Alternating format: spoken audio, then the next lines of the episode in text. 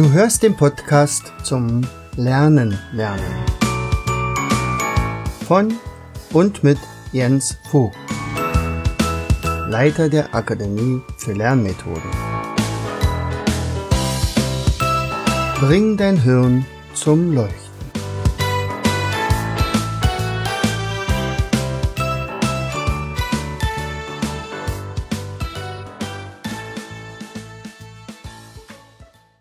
Herzlich willkommen bei Vogtis Podcast Show Bring dein Hirn zum Leuchten. Hier dreht sich alles rund ums Lernen.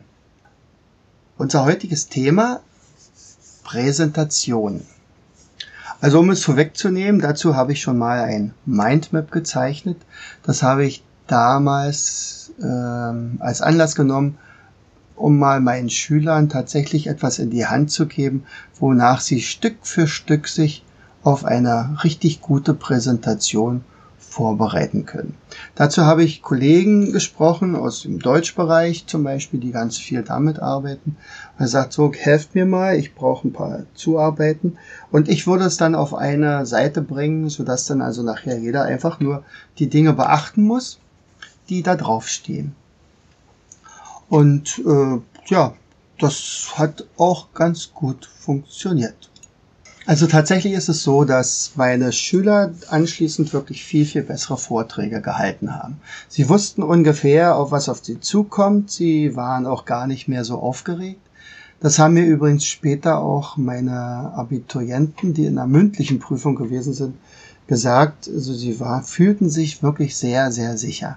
Und sie haben anders als früher äh, sich immer nicht nur auf den Stoff konzentriert. Sie wussten, den müssen sie beherrschen.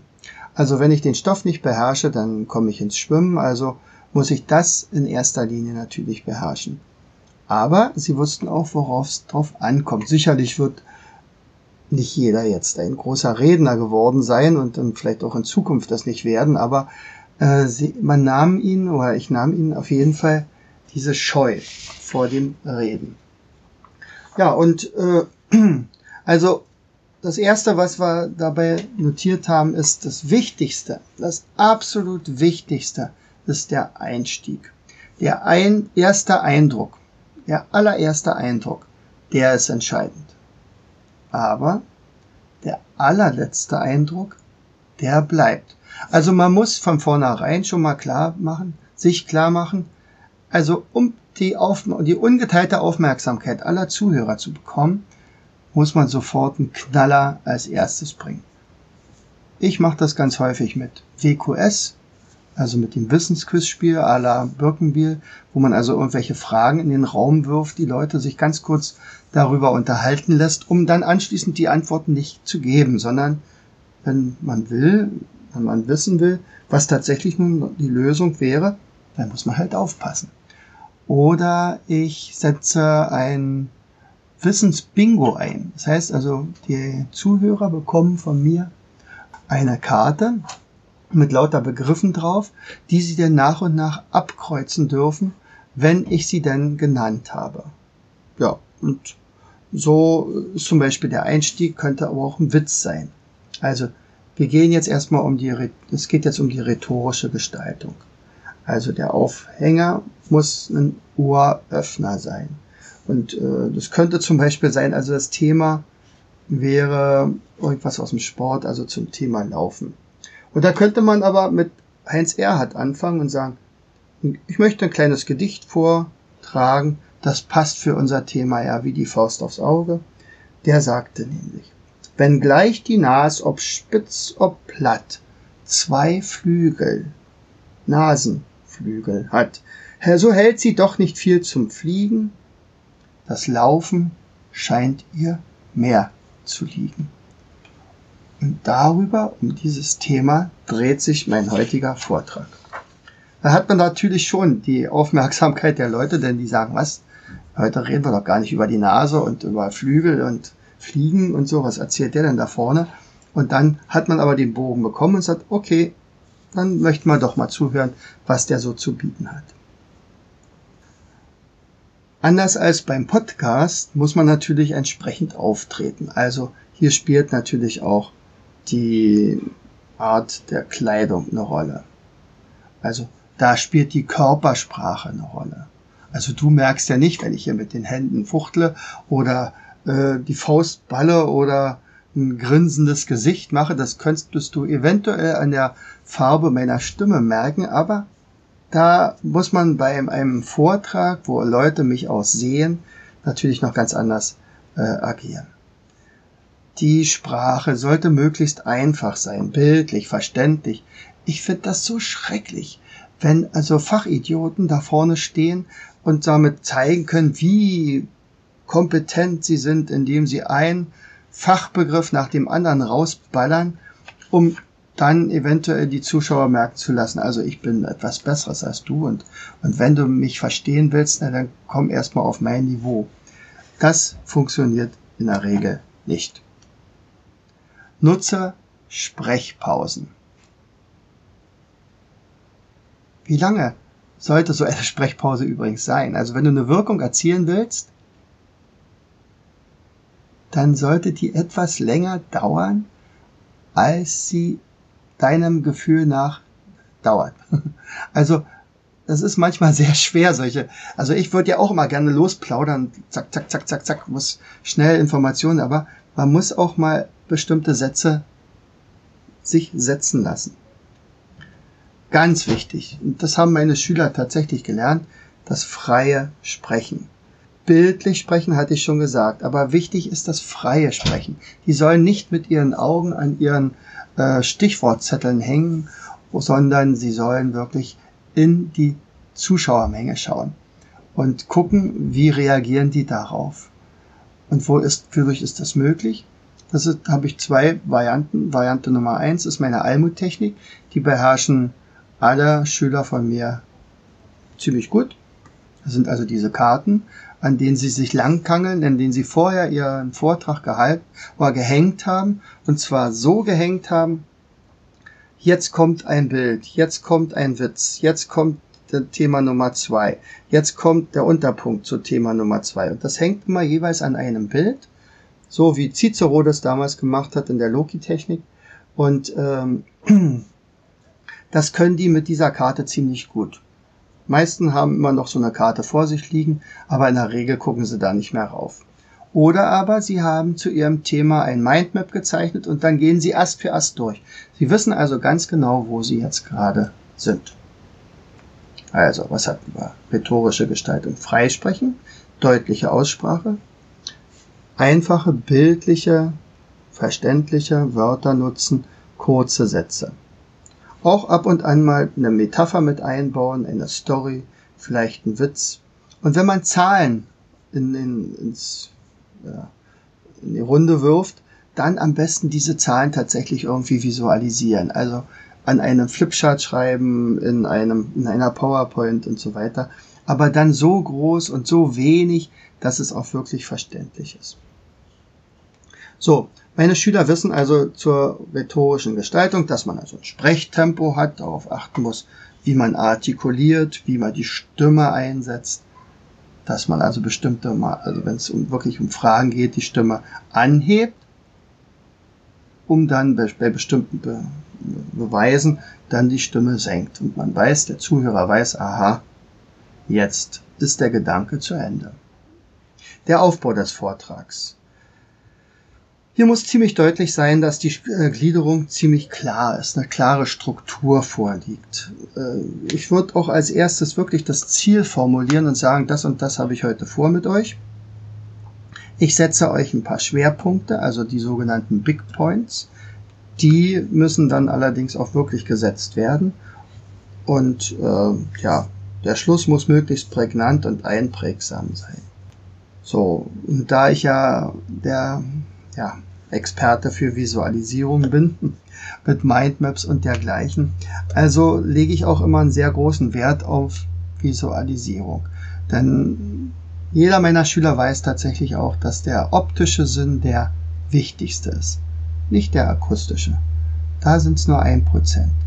Aber beim optischen kriegen wir 100 Prozent hin. Also brauchen wir Bilder, wir brauchen coole Videos, wir brauchen Fotos, wir brauchen eventuell ein Modell, ein Mindmap. Aber das darf auch nicht zu klein sein, sondern es muss lesbar sein. Vielleicht nehme ich nur Äste von einem Mindmap und baue die dann Stück für Stück irgendwann mal zusammen zu einem großen Ganzen. Ich glaube, ich kann Diagramme einsetzen, eine an die Tafel nutzen. Ich kann die, die Pin, eine Pinwand nutzen. Ich kann das Flipchart nutzen. Äh, Beamer, wenn man hat, Smartboard, alles möglich, aber gezielt und gut durchdacht einsetzen.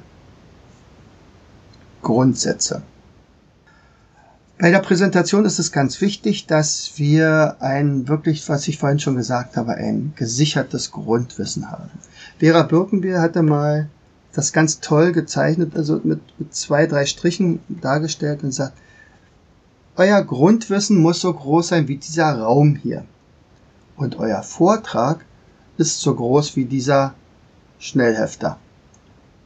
Das heißt also, wenn jetzt ein anderer praktisch dir zuhört und du erzählst ihm plötzlich also wichtige Dinge, die ihn auch wirklich interessieren, und er stellt jetzt eine Frage, eine Querfrage, also fragt einfach dazu, äh, was gar nicht beantwortet worden ist in deinem kleinen Vortrag, dann musst du in der Lage sein, möglichst diese Frage einigermaßen zu beantworten. Warum? Weil dein Grundwissen halt viel, viel größer ist als dieser Schnellhefter. Wenn dein Grundwissen aber nur so groß ist wie der Schreibtisch, auf dem dein Schnellhefter liegt, dann könnte es natürlich relativ schnell dazu führen, dass du also nicht kompetent bist. Das ist dann natürlich nicht so gut. Also, das Wissen muss immer viel, also das Grundwissen muss viel größer sein. So, Vera Birkenbier war ja auch in der Beziehung in, ja auch ein Perfektionist, die sagte also, jeder Vortrag müsste mindestens achtmal gehalten worden sein, bevor er wirklich gehalten wird. Also sucht euch Versuchskaninchen und den tragt er diesen Vortrag vor. Sie selber hat es tatsächlich praktiziert, hat das also am Telefon gemacht und jeder, der dann da seinen Senf dazugegeben hat, wurde auch registriert. In der Regel ging es ihr aber nur darum, selber zu merken, was läuft noch nicht so gut und was lasse ich raus, was ist eigentlich überflüssig. Das haben, diese Möglichkeiten haben Schüler natürlich nicht. Was sie haben ist einen Teddy zu Hause, dem sie das ohne weiteres erzählen können. Oder der Mutti. Ich habe es meistens immer meiner Mutter, Mutti erzählt und die musste dann geduldig zuhören, egal ob das sich nun um einen Schwingkreis in Physik handelte oder um äh, den 30-jährigen Krieg in Geschichte. Also üben, üben, üben. Und wer wirklich perfekt darin werden will, der zeichnet es einfach auf. So wie ich jetzt den Podcast hier aufzeichne äh, und das Mikrofon läuft und so kann man das also mit seinem Rechner genauso machen. Ähm, zu Stichpunkten habe ich schon was gesagt. Also meine Empfehlung sind Mindmaps, Moderationskarten natürlich auch möglich äh, hab immer dabei die Zeit im Blick. Ja. Und dann hast du natürlich auch noch verschiedene Möglichkeiten, wie du dein Wissen an den Mann bringst. Du kannst die Interessenlage der Hörer sofort äh, abfragen und sagt, okay, man kann erstmal sagen, was erwartet ihr denn überhaupt? Kleines, äh, kleine Vorgespräch. Ähm, wir können, man könnte es in einer Interviewform machen. Man kann eine kleine Diskussion aus, man kann sogar ein Rollenspiel mitmachen. Und ganz wichtig auch so eine Art Feedback zum Schluss einholen, äh, ob das nun tatsächlich angekommen ist. Ja, ähm, und dann bleibt einfach nur noch eins. Ganz häufig beachten Schüler nicht, dass sie sich auch auf technische Art und Weise auf den Vortrag vorbereiten sollen. Das heißt also, wie sieht mein Equipment aus? Und da haben wir einfach mal äh, auch aufgeschrieben, worauf man achten sollte. Denn es reicht einfach bei weitem nicht einfach nur den Stick in der Hosentasche zu haben und sagt, hier ist meine PowerPoint drauf. Es kann ja sein, dass die PowerPoint auf dem Rechner gar nicht läuft. Oder dass der Rechner nicht mit dem Beamer verbunden ist. Deswegen muss man solche Sachen vorher klären. Also man muss überlegen, vor welcher Gruppe spreche ich? Wie groß ist die Gruppe? Reicht es mit der normalen Sprache oder brauche ich ein Mikrofon? Brauche ich vielleicht ein Headset? Brauche ich, äh, welchen Stick brauche ich? Passt der überhaupt zu dem Laptop? Äh, Habe ich ein Flipchart zur Verfügung? Habe ich ein Smartboard? Wie funktioniert ein Smartboard? Habe ich eine Fernbedienung dafür? Ist eine Batterie in der Fernbedienung drinne? Äh, wie ist der Raum ausgestaltet? Gibt es Lautsprecher? Gibt es eine Anlage? Wer kann mir dabei helfen? Ähm, werde ich auf einer Bühne stehen oder werde ich ähm, fast gar nicht zu sehen sein? Habe ich einen Präsenter? Ist Strom da? Gibt es Stifte für, also für die, fürs Flipchart? Sind es die richtigen Stifte? Äh, gibt es Papier dafür und so weiter? Ali Reza Zocki war einer der Märchenerzähler unseres Jahrhunderts, also ein Freund von mir aus Berlin, der sagte, bring auf jeden Fall eine Story mit in deiner äh, Geschichte, in deinen Vortrag. Warum? Weil Stories sind kraftvoll, sie erzeugen Emotionen, sie äh, aktivieren alle Sinne. Sie berühren, machen traurig, betroffen oder fröhlich. Eine Geschichte ist einfach etwas anderes, als wenn ich nur Zahlen, Daten, Fakten übermittle. Ähm, wenn ich für, für, vor jemanden eine Rede halte, dann bin ich einfach dafür zuständig, dass der auch nicht nur Informationen bekommt, sondern tatsächlich auch äh, unterhalten wird. Und jemand, der wirklich unterhalten wird, der wird mir auch beim nächsten Mal zuhören. Und da gibt es natürlich ein paar Tricks, so könnte man sagen, AI da, nicht? Also, wenn ich wirklich um ein Produkt, äh, wenn das, die Rede sich um ein Produkt handelt oder eine Dienstleistung, dann sagt man, okay, also als erstes muss ich die Aufmerksamkeit erregen. Als zweites muss ich also Interesse wecken, also AI. Dann kommt das Desire, daher kommt der Name, das, der Buchstabe D, also der Wunsch, das Verlangen, äh, tatsächlich das zu besitzen und zum Schluss die Aktion, also denjenigen anzusprechen und sagen, hier, komm, ich kann dir zeigen, wo die Lösung zu finden ist, die du brauchst für dein Problem und dann ist er auch dabei. Also man begibt sich sozusagen dem, mit dem zum Zuhörer auf eine Ebene. Ich hatte letztens den Markus Hofmann äh, erlebt in Frankfurt oder beim Thema Gedächtnis. Also jeder kann sein Gedächtnis super nutzen. Äh, 400 Zuschauer und zwar 400 begeisterte Zuschauer. Und er hatte sie innerhalb von kürzester Zeit auf solch tolle Art und Weise abgeholt, sodass jeder gesagt hat, okay, du bist sympathisch, dir höre ich zu. Und jetzt bin ich immer gespannt, was du uns darbietest. Und in einer sehr unterhaltsamen Gedächtnisshow, kann man sagen, brachte er aber nicht nur die Techniken vom, fürs Gedächtnis rüber, sondern er, er holte die Leute dort ab an ihren Emotionen, also dass sie über sich selber staunen, dass sie sagen, Mensch, ist ja cool, kann ich jetzt auch, ist ja toll. Ich habe mir noch nie Namen merken können, plötzlich kann ich das. Und zwar in kürzester Zeit. Er hatte damals die ja, was haben wir gelernt? Die Bundespräsidenten und die haben wir an bestimmte Sachen gehängt. Oder die sieben neuen Weltwunder. Das ging eins, zwei, drei. Ich mache das ja auch ganz gerne äh, ab und an mal im Seminar, dass man also solche äh, Begriffe oder Dinge einfach mal dort anhängt.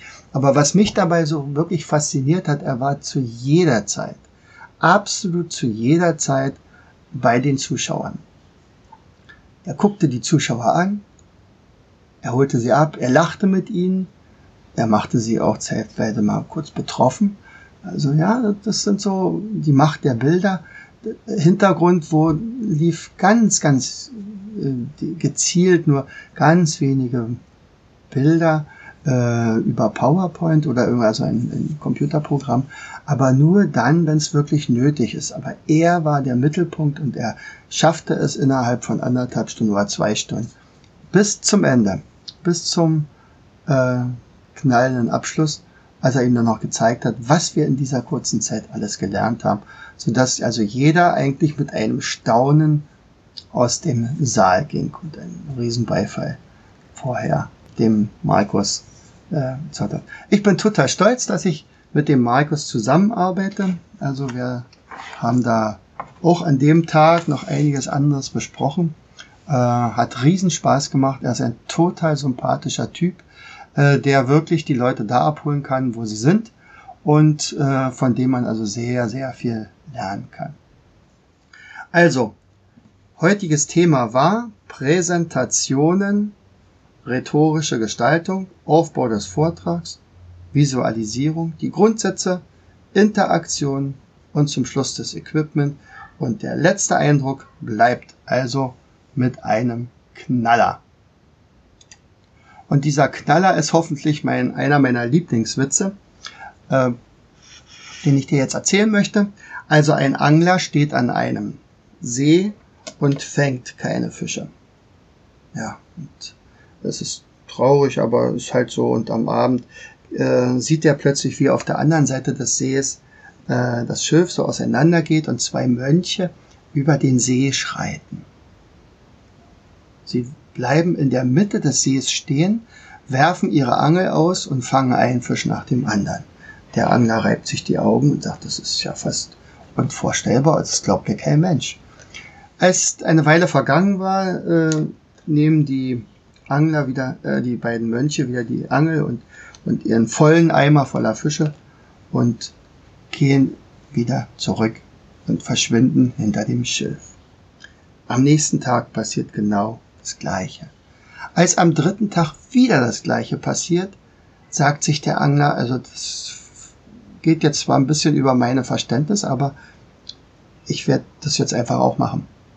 Er macht einen großen Schritt in den See und fällt natürlich voll rein. Jetzt sagt der eine Mönch zum anderen, sag mal, hast du da gerade den Angler da drüben gesehen? Ja, ja, den habe ich gesehen. Hm. Also der hat gestern da gestanden, vorgestern, der hat nicht einen einzigen Fisch gefangen. Sagt, da habe ich auch gesehen. Siehst du, sagt er, den Glauben hat er schon. Jetzt muss er bloß noch wissen, wo die Steine liegen. Und genau diese Steine, die bekommst du zum Beispiel, wenn du eine Almutliste in der Hand hast. Also so wie meine Schüler, die also von Stein zu Stein hüpfen, wenn sie also die Räder halten, weil sie ja das als Angelhaken, ah, nee, nicht als Angelhaken, sondern als, als, als ja, Merkhaken genommen haben, um sich da bestimmte Dinge anzuhängen.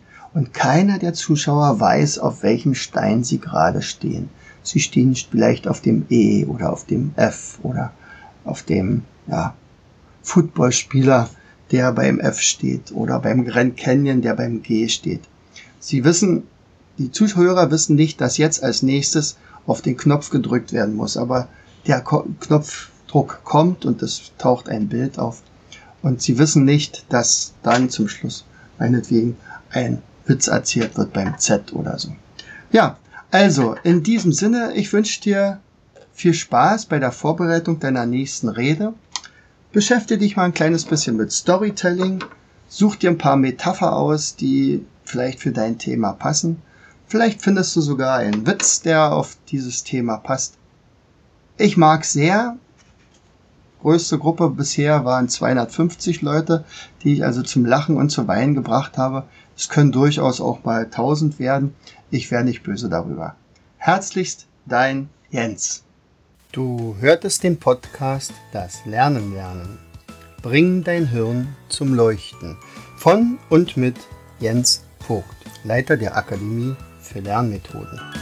Ich möchte dir heute als mein Podcast-Hörer etwas Besonderes schenken. Du erhältst meinen kostenlosen 8 Lektionen Online-Kurs, wie du in der Hälfte der Zeit ab sofort doppelt so viel lernen kannst. Schicke einfach dazu eine SMS mit Lernen, Leerzeichen, deine E-Mail-Adresse an die 71117. Kommst du nicht aus Deutschland, wähle die 0049 17 86 66 21 11. Gern lade ich dich ein, uns auf unserer Internetseite zu besuchen. Klicke einfach auf www.afl- jv.de. Bis zum nächsten Mal. Herzlichst, dein Jens Vogt.